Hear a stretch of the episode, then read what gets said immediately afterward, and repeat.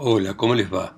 Esto es Lecturas desde Santa María de los Buenos Aires, esta ciudad corrupta en este continente tan deshonesto. Y vamos a continuar con Pago Chico, este libro de Roberto J. Pairó, que cuenta la vida en un pueblo de la provincia de Buenos Aires, donde la corrupción, la injusticia, la deshonestidad, todo es una amalgama representativa de la Argentina. Y continúa de esta manera. Un profundo silencio acogió estas palabras que nadie había comprendido bien, y el doctor Pérez y Cueto dio la buena noche y salió para correr a repetirse la sabiera, deseoso de que no se perdiesen. Poco después entró en la trastienda Tortorano, el talabartero, restregándose las manos y riendo como portador de una noticia chistosa. ¿Qué hay? ¿Qué hay? le preguntaron en coro. Barraba salido con una partida a recorrer, dijo Torturano, y hace un rato gritaba en la confitería de Cármine que de esta hecha no vuelve sin un cuatrero, vivo o muerto. Todos se echaron a reír a carcajadas, festejando con chistes, dicharachos y palabrotas la declaración del comisario. Y sin embargo, éste supo cumplir su palabra. Cuando ya regresaba al amanecer con las manos vacías, ¿Y a quién tomar en efecto si no se tomaba a sí mismo? Después de haber pernoctado en una estancia lejana, Parraba vio un hombre que se movía a pie en el campo, cargado con un bulto voluminoso y lejos de toda habitación. El individuo iba hundiéndose en la niebla, todavía espesa, de una hondonada, junto al arroyo medio oculto por las grandes matas de cortadera. Parraba entrando en sospecha, se ponió el caballo para reunírsele su buena estrella. Cuando lo alcanzó no pudo ni quiso retener un sonoro terno, mitad de cólera, mitad de alegría. ¡Ah, canejo! ¡Al fin caíste!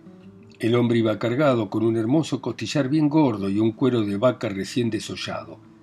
Iba sin duda a esconderlo en alguna cueva de barrancas del arroyo, pues ya de día claro no era prudente andar con aquella carga, vista y paciencia de quien acertara a pasar por allí. Al oír el bozarrón del comisario que se le echaba encima rienda suelta, Tiró cuero y costillar y trató de correr a ocultarse entre un alto fachinal que allí cerca entretejía su impenetrable espesura. Pero Barraba, más listo, le cortó el paso con una hábil evolución. Ah, eras vos, exclamó al ver enfrente a Segundo, pobre paisano viejo, cargado de familia, que miserablemente se ganaba la vida haciendo pequeños trabajos sueltos. Con que eras vos, indino, canalla y juna, Tomá, tomá, sinvergüenza, ladrón, bandido. Y haciendo girar el caballo en estrecho círculo alrededor de segundo, descargóle una lluvia de rebencazos por la cabeza, por la espalda, por el pecho, por la cara. Bañado en sangre, tembloroso y humilde, el otro apenas atinaba a murmurar Señor comisario, señor comisario. Los vigilantes se reunieron al turbulento grupo y quisieron mojar también, dando algunos lazazos al matrero, tomado infragante. Pero Barraba, celoso de sus funciones de verdugo, los hizo apartar y siguió azotando hasta que se le cansó más que la mano el rebenque. Segundo había quedado en tierra y resollaba fuerte, angustiosamente, pero sin quejarse. Tenía el cuerpo cruzado de rayas rojas en todas direcciones, la mejilla derecha cortada por la lonja y de las narices le brotaba un caño de sangre. A ver, llévenlo en ancas, tenemos que llegar temprano para darles una buena lección. Lleven el cuero también, gritó el comisario. Y apretando las piernas a su caballo enardecido por la brega, tomó a todo galope en dirección a Pago Chico que no estaba lejos ya. Segundo, bamboleándose en la grupa del caballo de un vigilante con una nube en los ojos, la cabeza trastornada y los miembros molidos, balbucía por, por la Virgen Santa, por la Virgen Santa. El agente, fastidiado por aquella dolorosa y continua letanía, volvióse por fin enojado. ¿De qué te quejas? Tenés todo lo que mereces y nada más. ¿A qué andas robando animales? Segundo hizo un esfuerzo. Era la primera vez, murmuró, la primera. Encontré esa vaquillona muerta, Mandinga me tentó, la cuerié. Pero es la primera vez, por estas. Y poniendo las manos en cruz se las besaba. Ya te entenderás con el juez, lo que es a mí, maní. No me vengas con agachadas, che.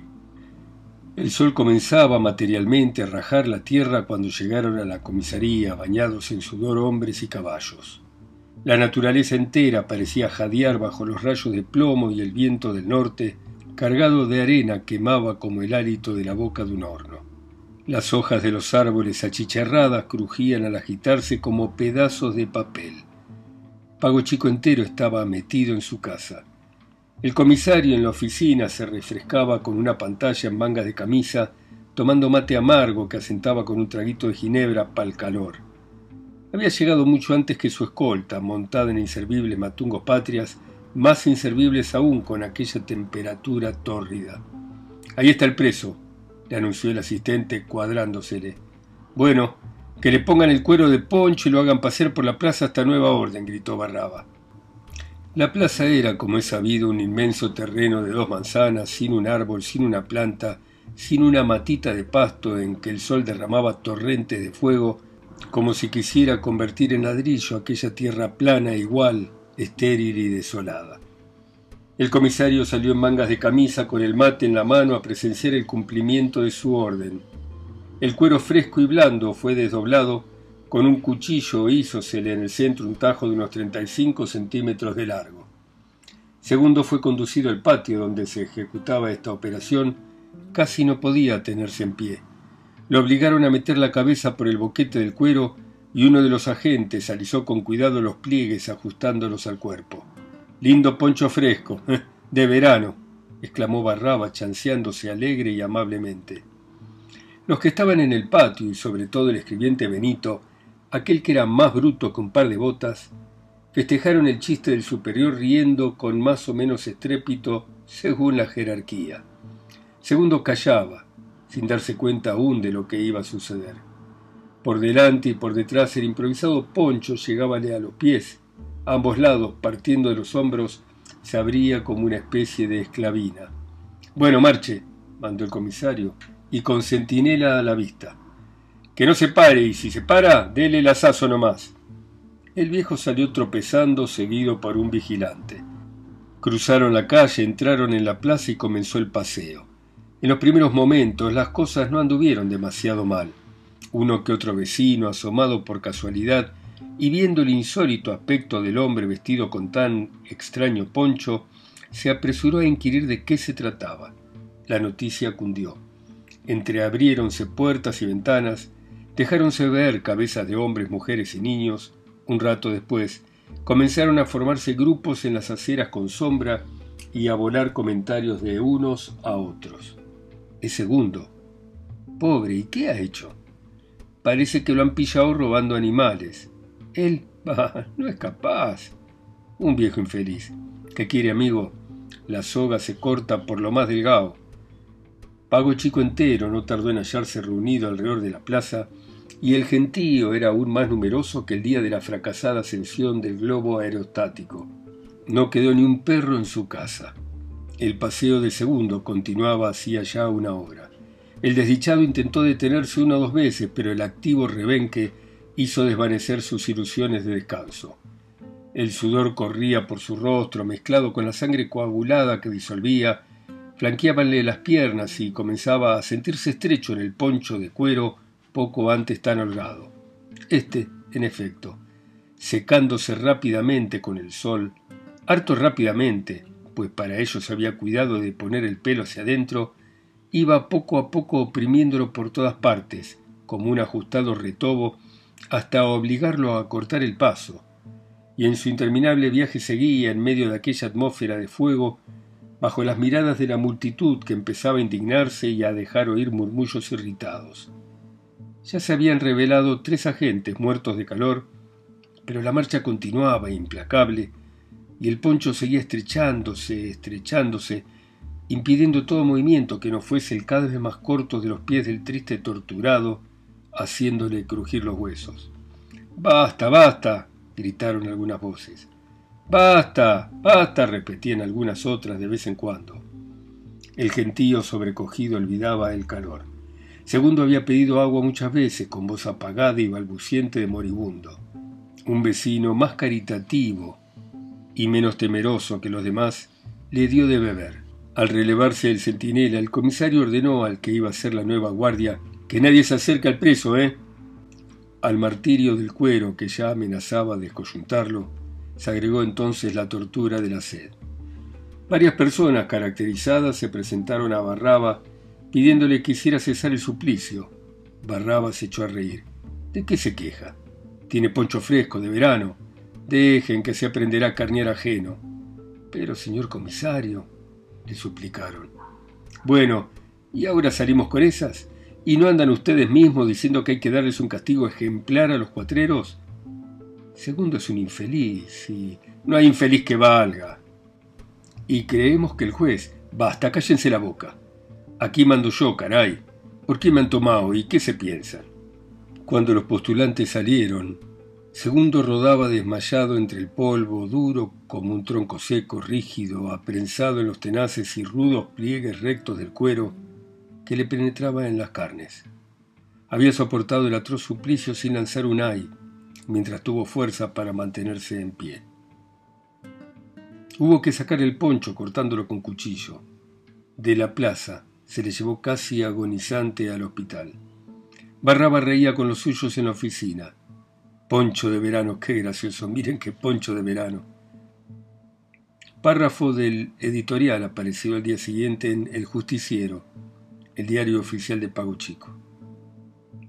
El comisario Barraba ha satisfecho ampliamente la vindicta pública y merece el aplauso de todas las personas honradas, pues la terrible y merecida lección que acaba de dar a los cuatreros hará que cesen para siempre los robos de Hacienda aunque algunos la tachen de cruel y arbitraria, amigos como son de la impunidad, siempre que extirpe un vicio vergonzoso y perjudicial, una aparente arbitrariedad es evidente buena acción.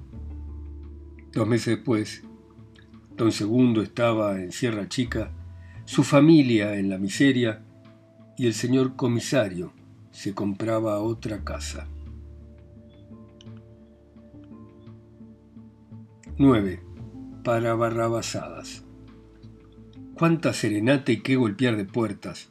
Pago Chico está desatado y mientras en el club los patricios hacen destapar mucho vino espumante y un poco de champaña, entre risas, dicharachos y brindis, de las trastiendas de los almacenes y de los despachos de bebidas salen cantos broncos y desafinados en que se distinga algún telodeto tanto volte o acompasadas y estrepitosas vociferaciones de morra, como martillazos secos o la algarabía de alguna disputa nacida entre oleadas de Carlón.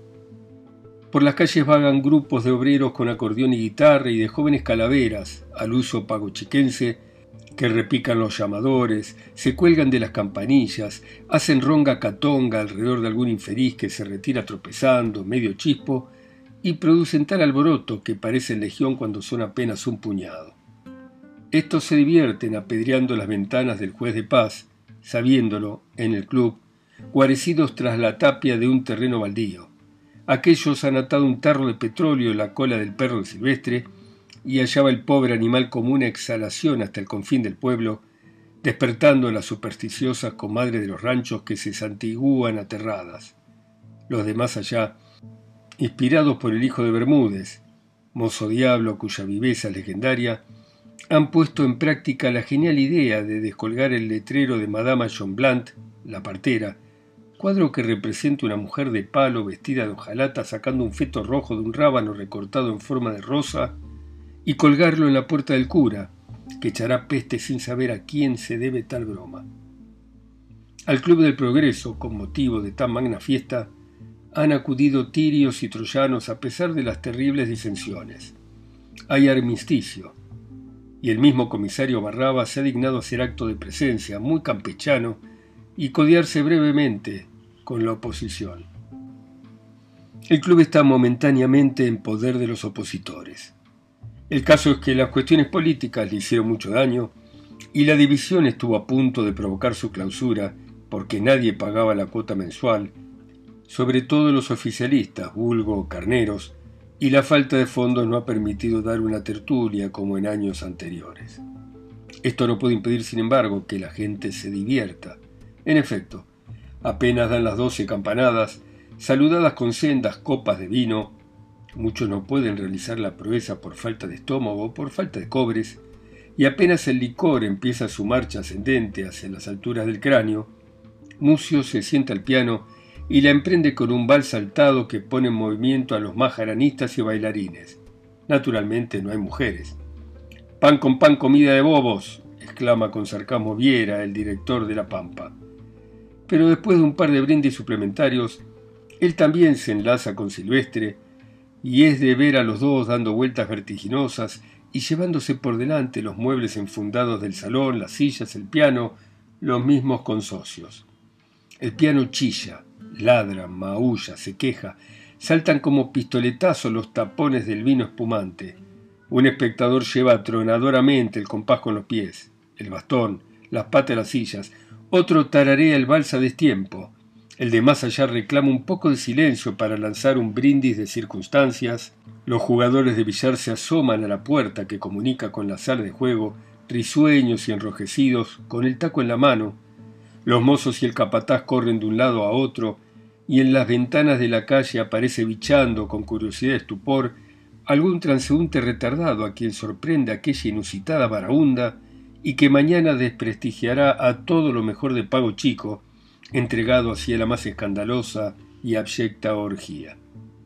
El de los brindis llega por fin a hacerse escuchar, y apenas concluye sus votos de prosperidad, dicha y bienandanza con un año nuevo, vida nueva, lleno de modernismo, estalla la más formidable cencerrada que orejas pagochiquenses hayan oído jamás. El orador mohino se desliza hacia el buffet para reponerse del mal rato mientras los demás continúan cacareando, ladrando, maullando, rebuznando o echando los pulmones en alguna otra forma original. En esto, como si le empujara el pampero en persona, ábrese de par en par la puerta del club y entra desalado el oficial de policía Benito Mendoza, produciendo en los presentes, hasta en los más entusiasmados, la impresión acongojada de que acaba de ocurrir algo muy grave, alguna desgracia, algún cataclismo. Como por encanto reina en el club entero un silencio pavoroso. Señor comisario, dice el oficial en voz baja acercándose a Barraba, el río Chico está desbordándose y amenaza inundar el pueblo. ¿Qué se hace? Barraba ahoga una interjección de las suyas, parece meditar un segundo, y luego grita perentoriamente y con voz de trueno como un general que toma disposiciones en el momento decisivo de la batalla. Arme el piquete, vaya a paso de trote, mándeme el caballo, yo voy enseguida. El silencio se hizo tan solemne y trágico que todos se volvieron indignados hacia Silvestre que había oído y se sonaba ruidosamente las narices para no estallar en una carcajada. Revolución, ataque a la comisaría, invasión. No se escuchaba otra cosa cuando los concurrentes comenzaron a animarse, una vez fuera el misterioso Barraba. El boticario les dio la clave del enigma, pero no consiguió desarrugar los ceños. Una inundación. Canario. Solo al día siguiente, cuando se vio que el chico no salía de madre ni pensaba tal cosa, por la escasez de recursos que lo mantenía sometido a la familia, con agua apenas para regar las quintas de los prohombres oficiales, estalló del uno al otro extremo del pago la homérica carcajada que Silvestre atajó la noche antes con el pañuelo. El comisario había inaugurado bien el año nuevo, y por eso sigue diciéndose en nuestra tierra, para barrabasadas, barraba. 10. Los patos. Era la tarde del 31 de diciembre. Ruiz, el tenedor de libros de una importante casa de comercio, aquel españolito capaz y relativamente instruido que acababa de llegar al pueblo después de una escala en Buenos Aires, provisto de calurosas recomendaciones para su compatriota el doctor don Francisco Pérez y Cueto, que no tardó en procurarle la susodicha ubicación, se hallaba, como de costumbre, en la frecuentada trastienda de la botica de Silvestre, sorbiendo el mate que echaba Rufo el nunca bien ponderado peón criollo del criollo farmacéutico.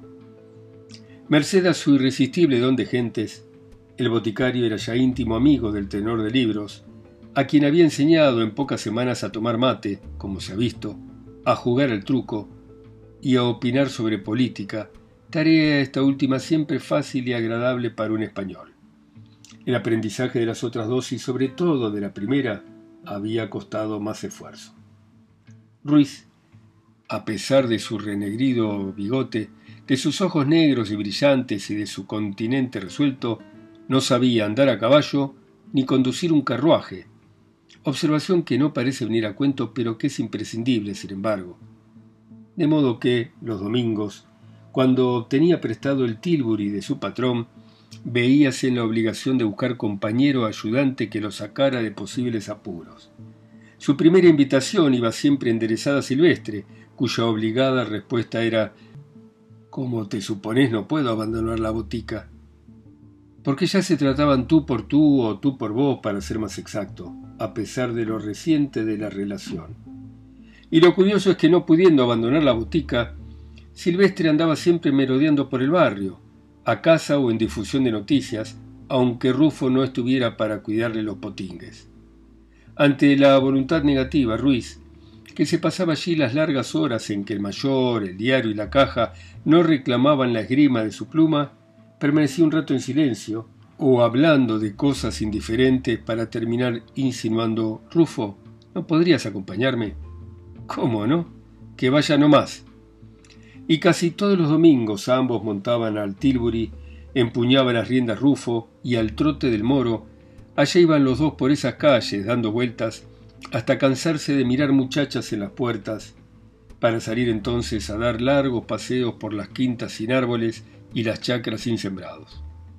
Ahora bien, aquella tarde del 31 de diciembre, y como le consta al lector, terminado el inacabable machaqueo de la pomada mercurial y el sempiterno lavado de frascos y botellas a gran fuerza de munición, Rufo acarreaba mate la trastienda, en que Silvestre y Ruiz departían mano a mano. Mañana es primero de año. ¿Qué piensas hacer? preguntó de pronto el tenedor de libros. ¿Yo? Ya sabés que no puedo abandonar la botica. Pero yo pienso salir de casa en el Tilbury, así como te lo digo. ¿A cazar qué? Patos, hombre, patos. ¿No sería excelente un guisado de patos para festejar el año nuevo? Sí, pero tenés que ir muy lejos. ¿Qué? No hay patos por acá. Están muy perseguidos. Se han puesto matrerazos y no se encuentran más que en los lagunones del Sauce y muy arriba del río Chico. ¿Qué no? Pues pululan. Deja que Rufo me acompañe y en dos o tres horas me comprometo a traerte un par de docenas. Los comeremos mañana mismo. ¿Qué vas a traer? Si no hay pato ni pa' un remedio por acá. Ruiz medio sulfurado se encaró entonces con Rufo, que entraba llevando el mate. ¿No hemos visto centenares de patos el domingo cuando salimos en el Tilbury? Rufo sonrió con sonrisa indefinible y contestó muy afirmativo Negreaban, sí, señor, hasta en los charquitos. No puede ser, exclamó Silvestre incrédulo y enseguida apeló a su sistema predilecto. Te apuesto a que no traes ni cinco en todo el día. Apostado. ¿Qué jugaremos? Que si cazás cinco patos yo pago el vino bueno, los postres y el champán para nosotros y tres amigos más. Si no cazás nada o menos de cinco, Vos pagás una buena comida en lo de Cármine. ¿Te conviene? Va apostado. Bueno, muy bien. Seguiremos mañana a las 10 en punto de la Argentina como siempre. Gracias por escucharme ustedes en sus países, ciudades, continentes, islas o pueblos. A mí que estoy acá solo y lejos, en Santa María de los Buenos Aires. Chao, hasta mañana.